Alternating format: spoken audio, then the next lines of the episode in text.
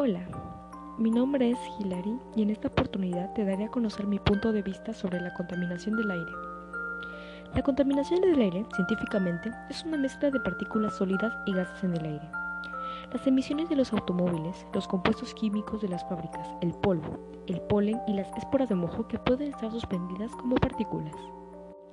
Las emisiones generadas por las diversas fuentes que emiten gases tóxicos y que contribuyen al deterioro de la calidad del aire. Es decir, que estas emisiones de gases tóxicos afectan al aire que respiramos y podrían llegar a tener enfermedades respiratorias a causa de esto.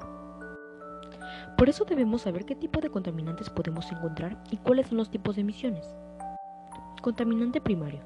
Sustancias emitidas directamente a la atmósfera por una fuente de emisión determinada. Contaminante secundario sustancias que resultan de reacciones de la atmósfera entre contaminantes primarios u otras sustancias químicas. Emisión.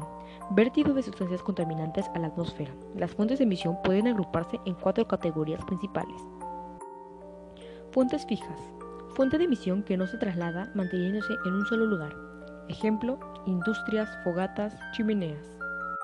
Fuentes móviles fuente de emisión que puede trasladarse con facilidad emitiendo contaminantes durante su recorrido. Ejemplo, automóviles, camiones, aviones, etc. Fuentes de área. Incluyen una o varias actividades distribuidas en una área determinada. Ejemplos, comercio, casas, entre otros. Fuentes naturales. Son aquellas que no provienen directamente de actividades humanas y son emitidas por los fenómenos como la emisión de dióxido de carbono por los bosques o cultivos, u otros gases que se emiten en los volcanes, entre otras cosas. Espero que todas las personas tomen conciencia sobre este gran problema en nuestro ambiente. Para combatir esto se recomienda lo siguiente. Trata de conseguir una bicicleta y evita utilizar un automóvil propio solo en caso de que no sea necesario.